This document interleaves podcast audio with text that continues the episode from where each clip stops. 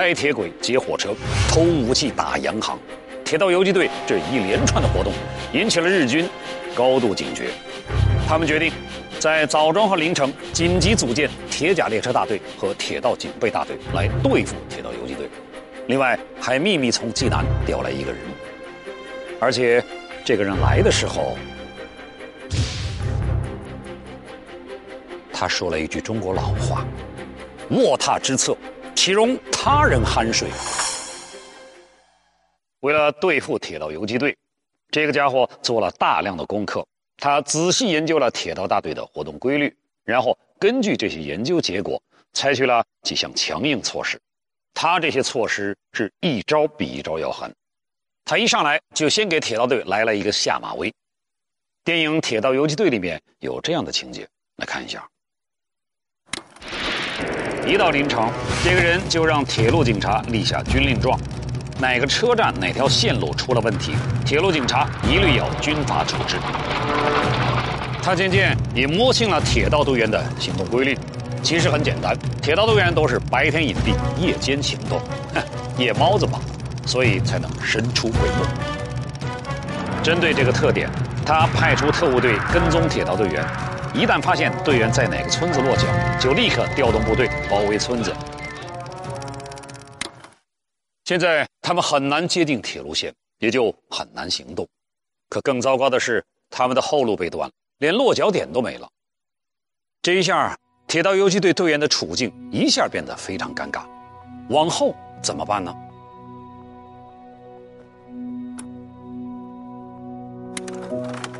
这个人叫潘福安，枣庄铁道游击队展览馆馆长。他从事铁道游击队的研究已经有三十多年。收藏的相关文物有一千多件。潘福安对铁道游击队的历史有深入的研究。关于当年日军派了这个神秘人物是如何打击铁道游击队的，他是这么说的：为了对付铁道队，日军专门组织了一支假铁道队，他们穿着咱们铁道游击队他们同样的服装，都是带着两两颗驳壳枪。跑到村里以后呢，敲老百姓的家的门，只要就说呢，我是铁道队来了，大娘你开门，就说你们四通八路，他把这个老百姓抓起来就就就就杀掉，呃，老百姓最后不敢开门了。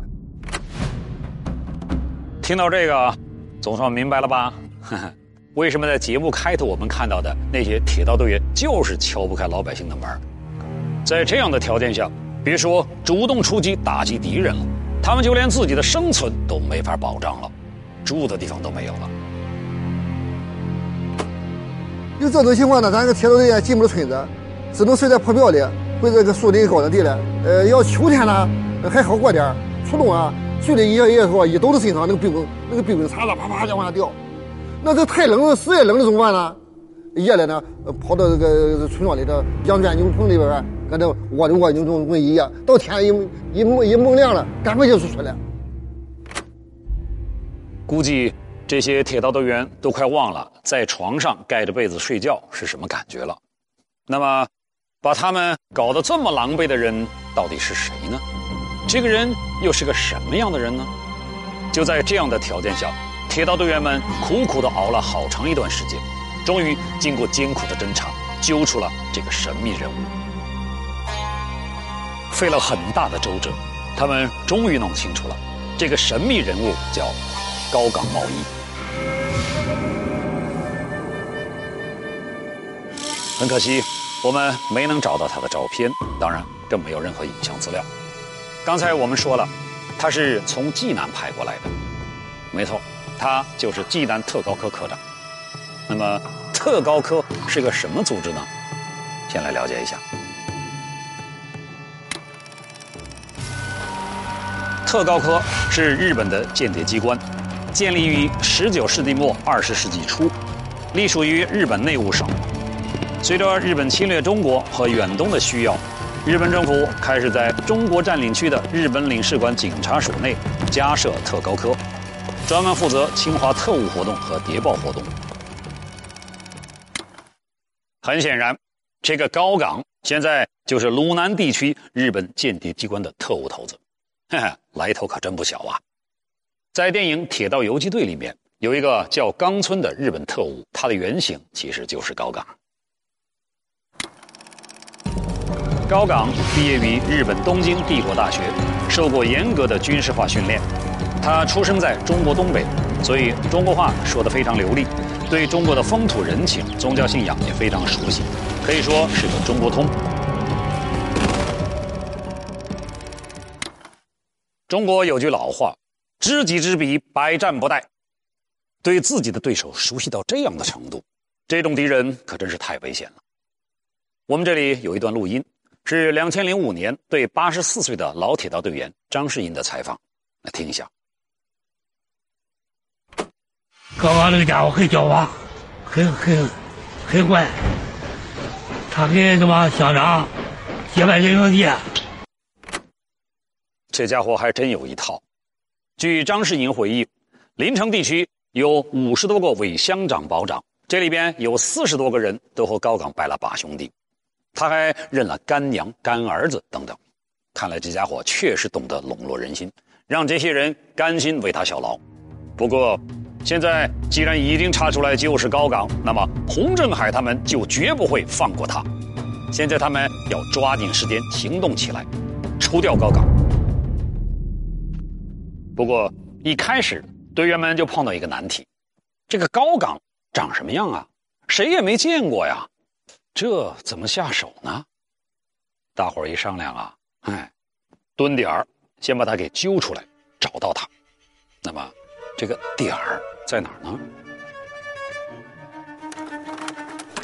临城火车站，这是高岗上班的地方。队员们经过乔装改扮以后，全都埋伏在临城火车站附近。当天晚上，队员刘金山化妆成铁路检修工人，在打漆工人的带领下。悄悄潜入临城火车站。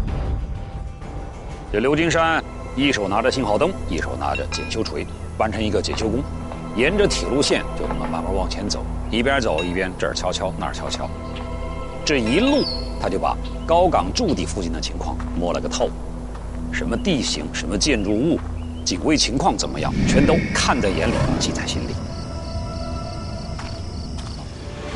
擒贼擒王，生死一线，千钧一发时刻，又发生了什么？怎么办？行动是不是就要泡汤了？刺杀行动最终能否成功？档案正在揭秘。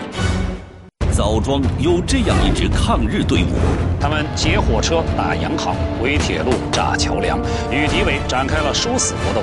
他们就像插入敌人心脏的尖刀，令敌胆寒。然而，就在1941年，他们却面临着重重危机。是谁策划了陷害抗日游击队的阴谋？他们又如何转危为安，最终战胜了敌人？档案为您揭秘：1941枣庄生死较量。第二天，刘金山看到从车站的侧面走出来几个人，走在前面两个是便衣。后面跟着的是几个荷枪实弹的日本兵。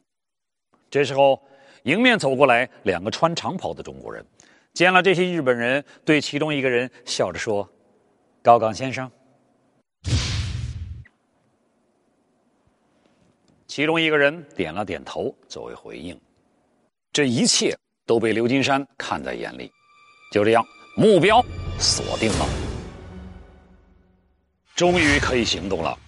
可就在这个时候，一列军车突然从北边开过来了，这可完全是个意外。那他们还能够按计划行动吗？火车在临城站停了下来，军车上下来了成群的日本兵。这个时候动手，那简直就是以卵击石。刘金山和王志胜及时躲到了几节空车皮底下观察动静。几个小时过去了。列车还是没有要开走的意思。王志胜担心外面接应的队员等不及了，会贸然进站，就用手中的信号灯通知外围队员不要进来。就这样，一天过去了，日本兵没有走；第二天过去了，还是没有走。到了第三天，火车依然在这儿，怎么办？行动是不是就要泡汤了？没有。到了第三天晚上，机会终于来了。一九四一年七月十三号这天晚上，列车上的日本兵都进入军营休息了。大家决定趁这个机会行动。队员们一共分成四组，洪振海带领一个组在外围放哨，其余三个组直奔车站。他们越过封锁沟，爬过电网，冲在前面的人一脚把高岗办公室的门踹开了。首先进去的是刘金山。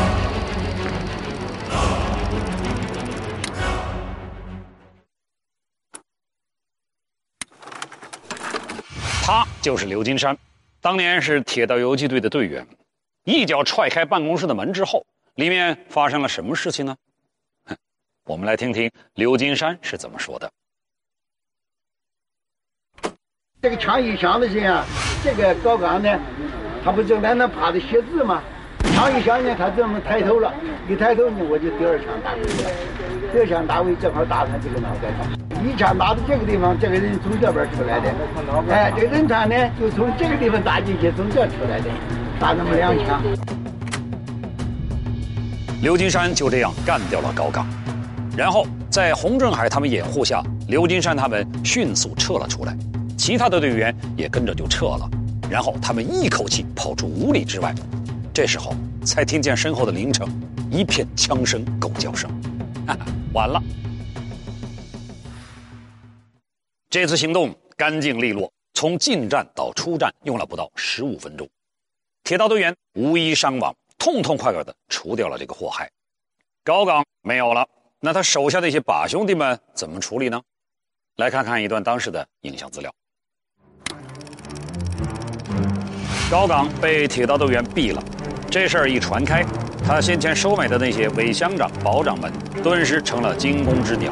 他们纷纷向铁道队坦白认罪，表示要痛改前非。铁道队在鲁南地区的不利局面逐渐扭转了。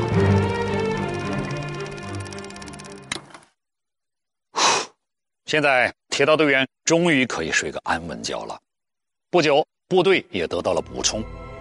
可惜呀，没过多久，不幸的事情发生了，洪振海。牺牲了，到底发生了什么事呢？铁道队当年有个小情报员叫郑经伦，前些年采访的时候，他回忆起了这段事情。他打能比谁都能拿分，他一看那个机枪丰富的很厉害，他发觉了以后呢，他带战士那个马大盖子，短的他接过来以后，立式立式鬼子射击了，他这个枪没打出去。把那个日本那个步兵打到心脏上，他穿个白衬衣躺下，在床上我都哭得很厉害，我在床上，不光我，都哭啊。洪振海是牺牲了，但是王志胜还在，刘金山还在，郑军龙还在，他的战友还在，铁道游击队还在。刘金山接过了队长的担子，带着大家。继续战斗，高岗被清除，游击队渡过难关。但此时他们接到一个秘密任务，工作队里面有一个代号为零号的首长，要他们绝对保证他的安全。铁道游击队能否顺利完成任务？档案正在揭秘。一九四二年，抗日战争进入了最艰苦的阶段。在日军的残酷扫荡、分割蚕食下，鲁南山区根据地被严重压缩。共产党从湖西到鲁南、由华中去陕北的交通线完全被敌人切断。为了打破敌人的封锁包围，在微山湖地区活动的游击部队开辟出了一条湖上交通线，而铁道游击队则奉鲁南军区命令，担任护送干部的任务。一九四二年夏天。正在待命的铁道队接到了鲁南军区的通知，要他们护送一个工作队通过津浦铁路。军区还专门叮嘱了，工作队里面有一个代号为零号的首长，要他们绝对保证他的安全。这个零号首长是谁呢？别急，待会儿就知道了。我们先来看看铁道队的护送方案。经过仔细研究。他们把整个护送路程分成两段，具体计划是这样的：第一段从军区驻地阜阳到津浦路东十余里的小北庄，全程近百里，这段路分两天走。主要由山区的部队教导二旅负责护送，铁道大队副队长王志胜负责在前面带路。第二段是从小北庄到微山湖，这一段由铁道游击队负责。这段路虽然只有二三十里地，但是却是铁道大队的重点警戒路段，因为它要穿过金浦路，而日本人的防守非常严密，所以通过它困难重重。零号首长过了金浦路，再由其他队伍接着往西护送而去。然而。就在护送队伍通过这个地段的一个吊桥的时候，意外发生了。下面这段录音是当年铁道队的通讯员郑军伦的回忆录音，来听一下。我们正在走着走着，马一看这个灯光跳起来了，引路的刘金山的叔叔，他有他眼睛眼睛不好，马翻下去了。当时呢，翻下去这个沟很深呀，马一起起不来，起，起来再睡着，起来再睡着，我记三次。这是零号插话了，哦，马还给我闹脾气嘛，其余都给皮带解下来了，这样再把他屁股上前边八个人拉才拉上去。还好，算是有惊无险，人也在，马也在，可是。这事儿刚一过去，不久又出了新的情况。这回是真的碰上日本人了。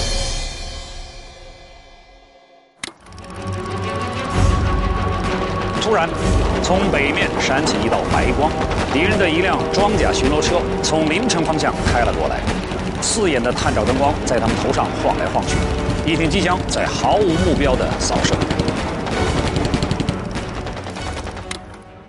听到枪声。刘金山和王志胜赶紧让过路人员退到沙河旁边卧倒隐蔽，躲开了这阵乱枪。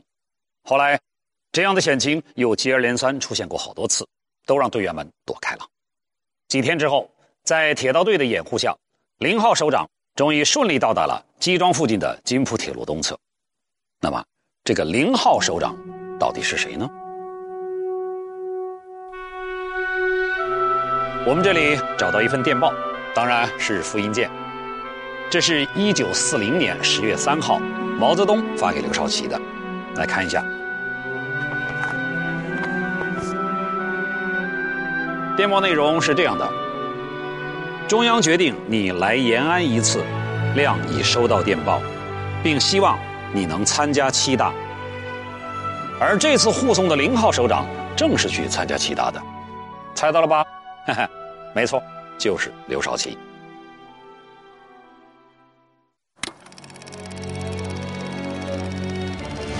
一九四五年，世界反法西斯战争取得了全面胜利。这年八月，日本政府宣布无条件向同盟国投降。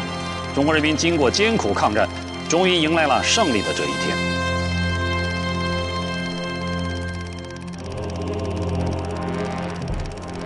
可是，虽然日本政府已经宣布投降，但是凌城枣庄一带的日军拒绝向铁道队缴械，并准备坐火车撤离努兰地区。日军认为他们不能向铁道游击队投降，因为他们不是正规军。日军的选择应该是沿津浦铁路南下到徐州，不过这条路早就被铁道队堵死了。怎么断的路呢？很简单，把铁轨给扒了，跑不了，跑不了就只好坐下来，面对他们多年的老对手——铁道游击队。还记得前面提到那两个日本人吗？开始很顽固，不愿意投降，后来投诚了的。哎，没错，田村和小山口。临早的日军是十一月三十号投降的。在这之前，一直是田村和小山口陪着当时铁道游击队的政委郑替和日军进行谈判。被断了路的日军在凌城南边的沙沟整整被困了三天三夜，最后日军只好向这支穿着便装和他们周旋了整整七年的铁道游击队缴械投降。日军投降的时候，指挥官把两把指挥刀上交给了铁道游击队，其中一把收藏在中国人民革命军事博物馆。另一把，在这儿，就是这把。如今收藏在枣庄铁道游击队展览馆。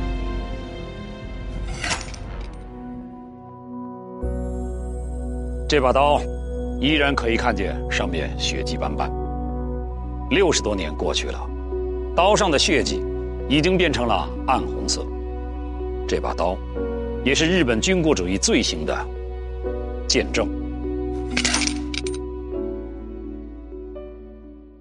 一九四五年十二月一号下午一点，在沙沟车站西面、微山湖东面的一块低洼地上，枣庄临城的一千多日军。全部向铁道游击队缴械投降。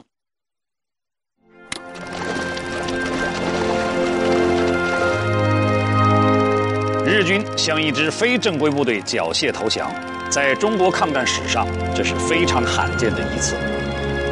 随着日本的战败投降，铁道游击队的历史使命也就完成了。后来，他被改编，正式进入中国人民解放军序列，参加了解放战争。部队建制一直保留到今天，现驻守在舟山群岛。